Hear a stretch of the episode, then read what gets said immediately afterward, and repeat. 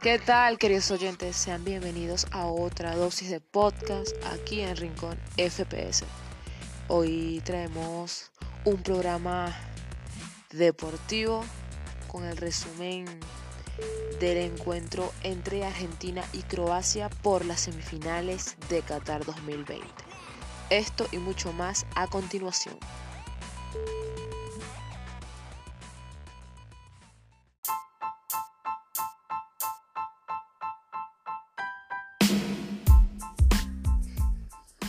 Y se disputaba el partido de semifinal en el estadio Lusail Iconic, donde Argentina alcanzaba la gran final derrotando al equipo de Croacia tres goles por cero, en un partido donde Messi fue una máquina, fue espectacular, hizo todo para que su equipo, su país, llegase nuevamente a la final, donde espera o por Marruecos o por Francia.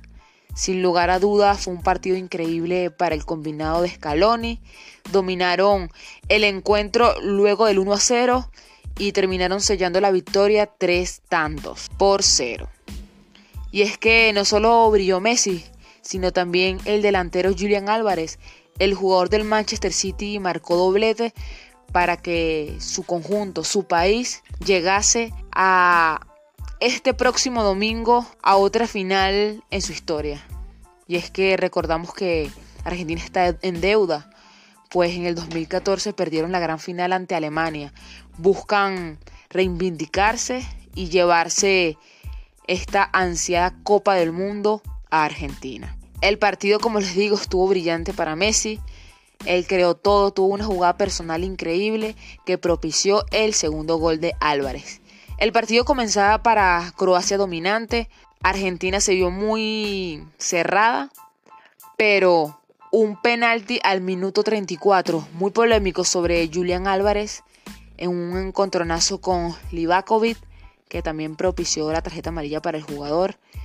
Fue señalado penalti y el jugador del PSG, Leo Messi, anotaba su quinto gol, tercero de penalti. Argentina ganando 1 a 0 y cambió por completo el esquema del técnico croata.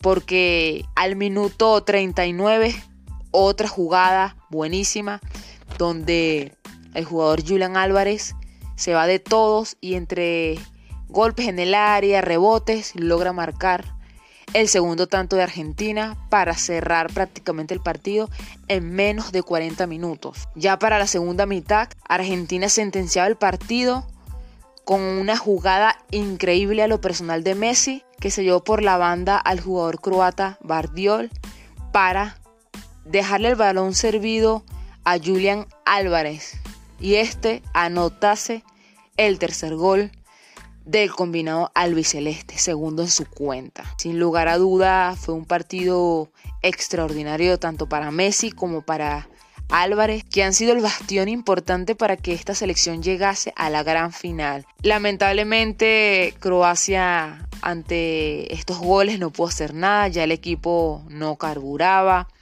y prácticamente dejó todo allí. Lo bonito fue la ovación que recibió Luka Modric, quien salió al minuto 81 entre aplausos de los aficionados. También vimos en este duelo que Scaloni le dio la oportunidad de debutar a Paulo Dybala y a otros jugadores que no han tenido mucha participación en el torneo, como lo es Ángel Correa, Foyt y bueno, como les comenté, Dybala. El jugador de la Roma entraba al 74 para debutar en esta Copa del Mundo. Partido increíble para, para el combinado de, Argentina, uno de los partidos más completos del equipo de Scaloni. Para el día de hoy tenemos un dato importante y es que Messi llega a 11 goles y supera a Batistuta con 10 y ya es el máximo goleador de Argentina en toda la historia de la Copa del Mundo.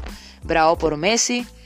Esperemos ver cómo le va el día domingo o ante Marruecos o ante Francia en ese partido bonito de la final que se va a disputar a las 11 de la mañana hora de Venezuela.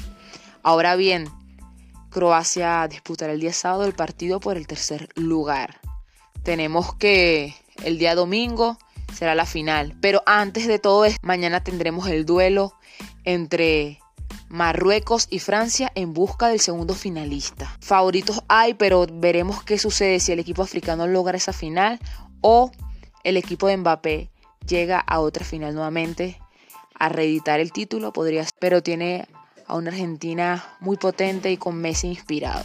Y bueno, queridos oyentes, los invito a que estén pendientes de la próxima dosis de podcast. Traeremos más información referente a estas semifinales. Sin más que agregar, nos reencontraremos en otra edición.